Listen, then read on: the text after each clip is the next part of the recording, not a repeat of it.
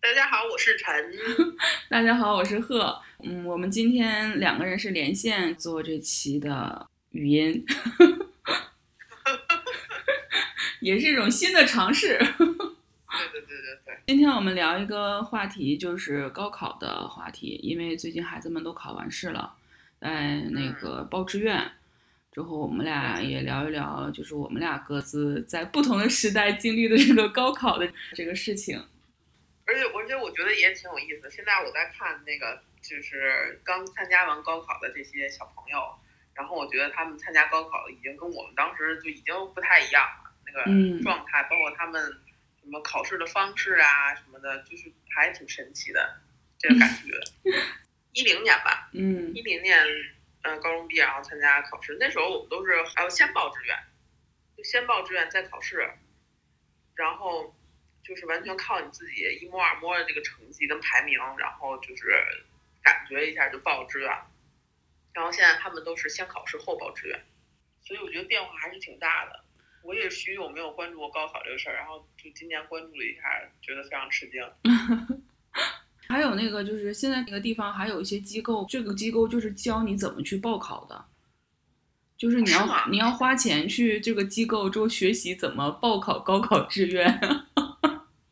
天哪，那不是他这是什么？之后就上一节课，一节讲座，给你讲一下。啊，对，有一些讲座，完还有单独的那种辅导，就是根据你孩子的那个，就是比如说你是先选专业呀，还是以先选学校啊？之后你的孩子的分数就是不要浪费一分，就是这些噱头吧，就能报上，就是相对来说你这个分数就是性价比最高的那个学校。但是这个我有一点疑惑。就是我一直觉得报志愿这个事儿应该是根据自己的兴趣吧。嗯，就是你你什么叫不浪费？就是 就是完全很功利的一个角度考虑这个问题，我觉得稍微的有点不太妥当吧。就是一种新时代衍生出来的一种盈利模式吧。文学的存在的那个这种可能性其实不太合理，但是对于有些家长，可能它是合理存在的吧。哦，对，有可能。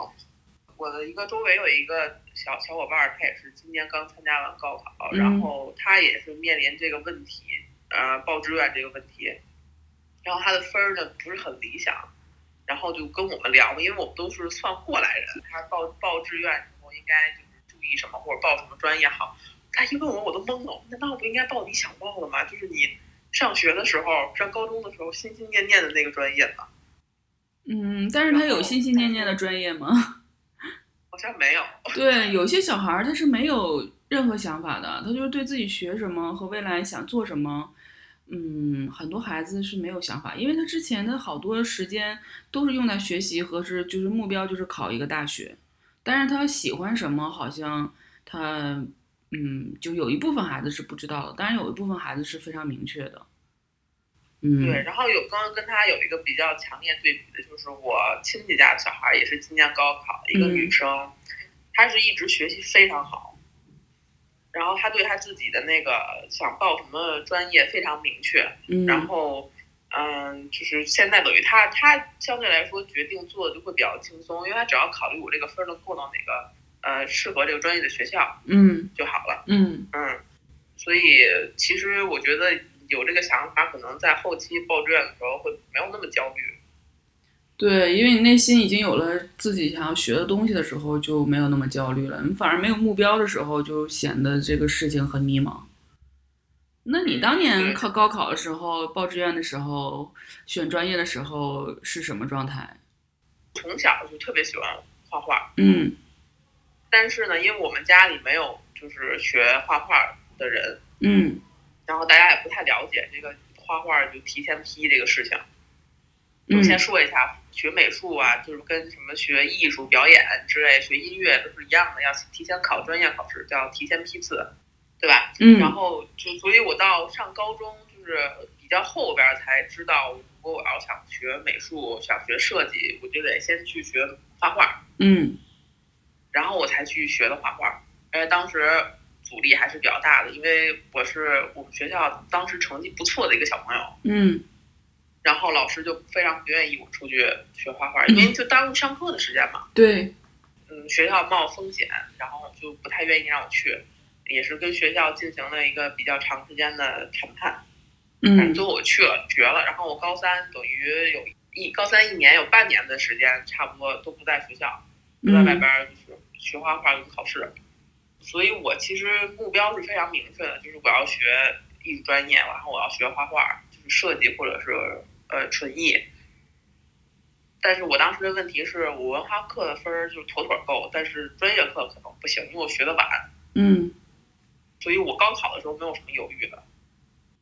多咱俩都是艺术生考试，那个时候我们还挺有意思的。我我们几个艺术生是呃放在了一组，就是我们几个艺术生放在一组，之后我们这一组到下午的时候就空了，因为我们各自就开始去学音乐和学美术了，就各自都是下午去学习，就因为自习课的时候只要没课就去走了，就晚自习我们也是不上的，就上午的什么正常课是跟那个同学一起的。所以当时我们那个高中比较特别，比如说我们那个学校就有画室。和音乐教室什么的，嗯，记得我们还是非常努力的。我们那个时候，我记得每天都去画画，没有一天是间断的。春节的时候只休息一天，就是那个大年三十那天是休息的，其他的时间都要去画室画画的。嗯，对，其实我觉得这个地方我也想跟大家解释一个误区，就好多人觉得学画画的孩子是因为就成绩不好，不得已才去学。然后我真的，我之前碰到好多人，就是用那种这种略带鄙夷的。语气跟我说这个问题，嗯、当然也没有必要跟他们辩驳这件事情，因为我想学的东西我学到了，我觉得就是我自己的收获。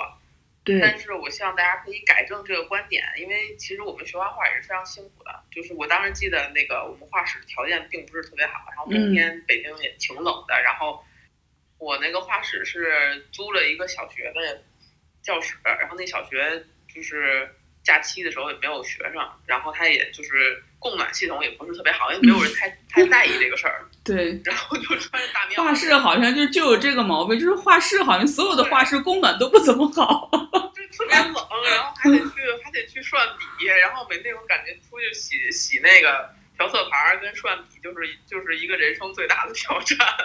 对，所以其实我们学这个也是付出了很多辛苦，并不是大家想象的说。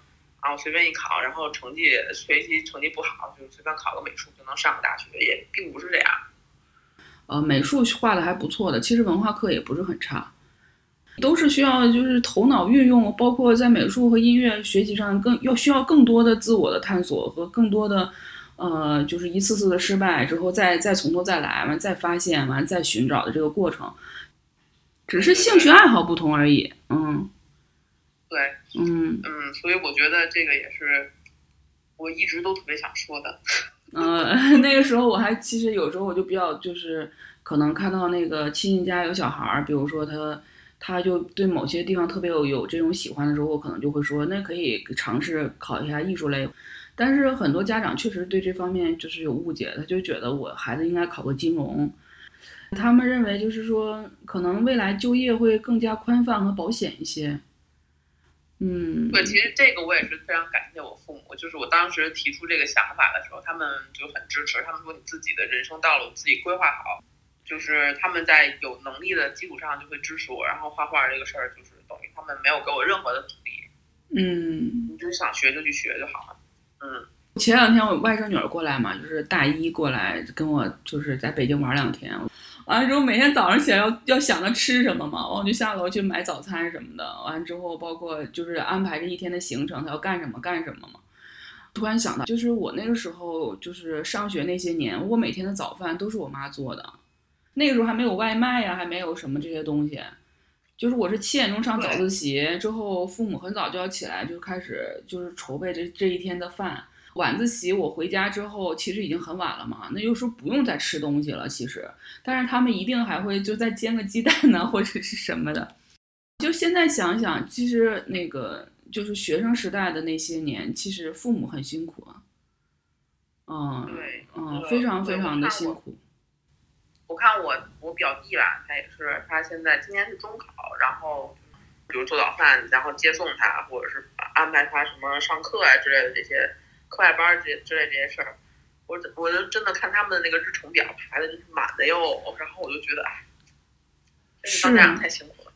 啊，这两天陪 陪那十九岁那个小孩玩儿，我后来我算了算，我每天陪他计划这一天的行程，出门到回家十个小时，比上班还累。对比上班还累。看几个展览之后，就是就是跟谈谈感受，喝两杯咖啡，吃个下午茶。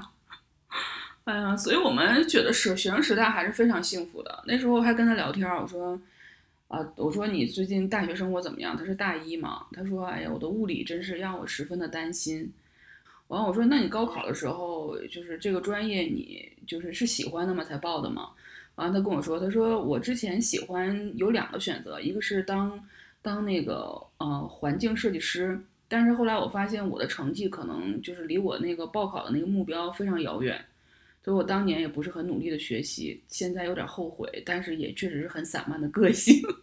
完了，后来他说，在第二个选项里，我可能就会选择一个偏那个就是理科的，能帮助别人的事情，所以他就选择了这个相对来说医学上方面的那个影像学。他还给我讲了一下他大一解剖了三只小兔子的经历。我说，那你有什么感受？他说他的感受就是说对生命重新有了认识。他说：“不同的专业可能会带给我不同的未来。”嗯，小孩儿，我发现跟他们聊天很有意思，而且可能是因为现在信息太发展了，还是什么原因？我发现他们的思想很成熟。对，你看现在数据也是，很多孩子他们上那个大学的时候就已经开始思考我以后要干嘛了。对对，就会有一些，比如说考研的计划，什么考教师资格证的计划等等。我发现现在这种考这种东西，就是年龄下沉，比我感觉比之前要早很多。嗯，所以这个其实我也是想说，就是大家总是在纠结，说我这次考的好与不好，或者我报的专业就是成功与不成功。其实我觉得，如果放在一个人生的比较长的一个跨度里边来看这个问题的话，这些东西其实都是你的人生财富吧。就是学习的过程，总归是是会成为你的财富的。我当时在学教育的时候，会想，我如果就是从事了教育这个行业，会不会我之前学设计的这些东西就没有用了？嗯，就因为跨度很大。但后来发现，其实根本不没有这个困扰，因为你学过的东西就是你的人生财富，就是你在这个时刻用不到，早晚有一天你会发现，哎，我在这儿用上了。对，对，就是你学某一个专业，这个专业是对你的思维是有塑造的。现在就是走上工作岗位之后，就会发现。就是不同的专业的人，他们在思考问题的时候会有不同的角度，我觉得这个还是挺挺有意思的。就所以我觉得没有什么好与坏，而且未来你说就是四年毕业之后，其实谁也不知道那个行业会变成什么样子。对对对对对，忘了是哪一个大师说过话，他说就是，嗯，选专业的时候，就是如果你能选到你自己兴趣。跟自己有优势这两个结合的专业，那就是你是人生中最幸福的人。嗯嗯，报考专业的时候，还是以我们的孩子的兴趣和他的优势出发，还好一些。对，嗯，我觉得现在小朋友像你说的，肯定也是，嗯，也很有想法的，他自己对自己的人生也是有一些规划的。对，小朋友就是。想了解任何东西，就在网上输入之后，他们就马上就能达到自己想要的那个答案。之后他们还会有这个批判意识，还会想想这个答案是不是不太对。对，我觉得这个呃批判意识真的非常重要。嗯，比咱们那会儿简直是。对，我觉得我们那个时候的思维还是比较比较固守的，之后就很相信老师的权威性和这种东西。但现在小孩好像真的不是了。对，所以国家推行素质教育还是非常有帮助。嗯，教育这几年我觉得变化还是挺大的，而且还是在越来越往好的方向发展。对对对，嗯，所以就是高中这段时间，包括高考，其实都是一个经历，不管考不考上啊，或者是你报考什么专业啊，都是一段非常珍贵的经历，未来都会在你的人生中给你帮助。嗯，所以我觉得如果。啊，考得好的小小小伙伴儿，就是非常的恭喜你们取得了好成绩。如果考得不好的话，也也不要太计较这一人生中一小段的得失。对，之后找到自己的兴趣还是比较重要。对对对对对，虽然这个话说起来有一点那个，嗯，老生常谈了，但是你看周围有很多人，他们可能就是学历并不是非常的出众，但是一样能够实现自己的理想。我觉得这个是。嗯，可能给那些自己觉得自己没有考好的这些同学，给他们一点鼓励吧。嗯，对，嗯，行，那我们今天聊到这儿吧，你收拾收拾准备上班吧。嗯，好了啊非，常辛苦。继续努力。好的，大家嗯加油，加油嗯，，好，拜拜。嗯，拜拜。嗯。